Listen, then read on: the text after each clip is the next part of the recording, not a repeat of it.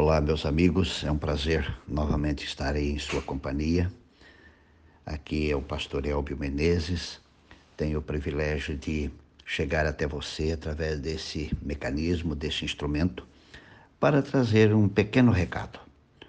O recado vem eh, de duas, eh, de duas fontes. Vem do livro Testemunhos para a Igreja, volume 5, e do Evangelho de Lucas. Vou começar lendo o que está no Evangelho de Lucas, o capítulo 6, o verso 37.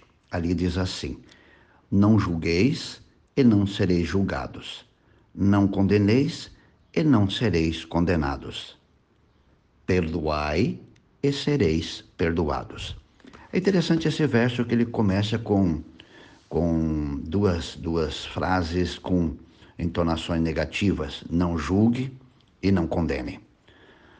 Jesus Cristo pede que em nossas, nossos relacionamentos, em nossa vida comunitária, em nosso relacionamento com amigos, com família, com vizinhos, nós devemos ter uma postura de não julgar e também não condenar. Por quê? Porque nós não temos elementos, não temos conhecimento, não sabemos eh, de situações, então esse mundo do julgar e condenar somente a, a Deus deve se envolver. Nós não temos condições de nos envolver.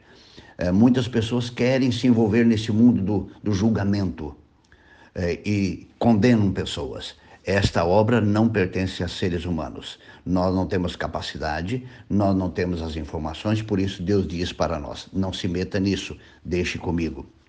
Mas há uma coisa que Deus pede, que é positivo. E ela diz assim: perdoai e sereis perdoados. É interessante a tendência do ser humano. Nós sempre queremos fazer aquilo que não é para ser feito.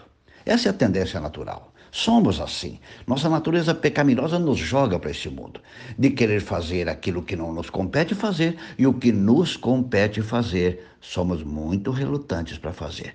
Não nos compete julgar e não nos compete condenar, mas nos compete perdoar. O que acontece? Queremos julgar, queremos condenar, mas temos uma grande dificuldade com o ato de perdoar. E aqui está muito claro Jesus dizendo para os seus seguidores, e eu acredito que estou falando com pessoas que se dizem seguidoras de Cristo, se autodenominam cristãos. E se nós de fato somos cristãos, seguidores do Cristo, porque hoje tem cristãos que não seguem mais o Cristo, mas se somos seguidores que seguem o Cristo, nós precisamos estar atentos para três coisas. Duas, eu não devo me envolver. Não devo nem julgar e nem condenar. Mas uma eu tenho que me envolver: perdoar. E aqui é o tema da minha reflexão. Quanto eu tenho disposição de perdoar? Como está a minha capacidade para perdoar? Tenho eu prontidão para perdoar como tenho prontidão para julgar e condenar pessoas? Lembre-se que julgar e condenar não é nossa tarefa. Mas a nossa tarefa é perdoar. Aqui positivo, perdoai e sereis perdoados. Encontrei na vida muita gente querida, mas com uma grande relutância para perdoar. Muita gente que se denominava cristã, que lia a Bíblia, que dizia que amava Jesus, mas com a grande dificuldade para perdoar.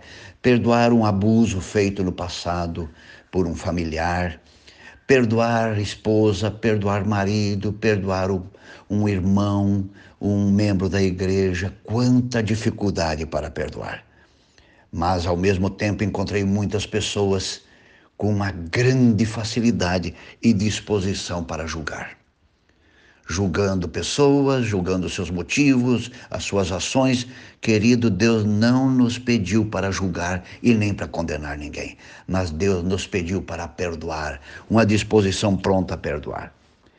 Trazendo agora essa ideia de Jesus registrada em Lucas para o livro Testemunhos para a Igreja, volume 5, aqui é ampliado uh, esta ideia e diz assim. Um dos pecados mais comuns e que é seguido dos resultados mais perniciosos é a tolerância de um espírito não disposto a perdoar. Eu queria destacar aqui algumas palavras. Primeiro, o não querer perdoar é dito que é um dos pecados mais comuns.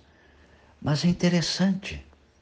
Nós dizemos que é pecado roubar, matar, é, fazer coisas erradas, ali reveladas nos Dez Mandamentos, mas poucos veem o ato de não querer perdoar como um pecado. E aqui é dito que o ato de não querer perdoar é um dos pecados mais comuns, e eu me atrevo a acrescentar aqui, entre os cristãos. Há muitos que se dizem cristãos que estão hoje em total pecado, porque não querem perdoar, não perdoam um familiar, não perdoam um amigo, não perdoam um membro da igreja, não perdoam eh, pessoas que se relacionaram no passado. E ela diz aqui, um dos pecados mais comuns, que é seguido dos resultados mais perniciosos.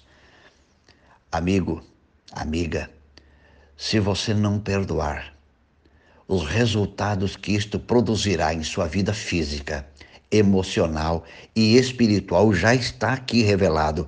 São os resultados mais perniciosos ou os piores resultados. O perdão não muda o passado, mas muda o presente e o futuro. O perdão não vai apagar o fato do passado, mas vai tirar de você as consequências do ódio, da amargura, do ressentimento para hoje e para os dias futuros. E ela continua mais ainda. Além de trazer resultados perniciosos, isso tudo é produzido por uma tolerância. Eu tolero, eu aceito o espírito de não perdoar. Há muitas pessoas que não toleram a mentira, não toleram o erro, mas toleram em si mesmos o espírito de não perdoar. Meu querido, eu quero te desafiar a você andar no caminho apontado por Jesus. Não julgue, não condene, mas perdoe. Porque se você não perdoar, você está em pecado e é um dos piores, com resultados extremamente nocivos à sua vida física, emocional e espiritual e não tolere o espírito de não perdoar. Não tolere esse espírito dentro de você. Ele vai trazer muitos problemas para você. Pense nisso e que Deus te abençoe.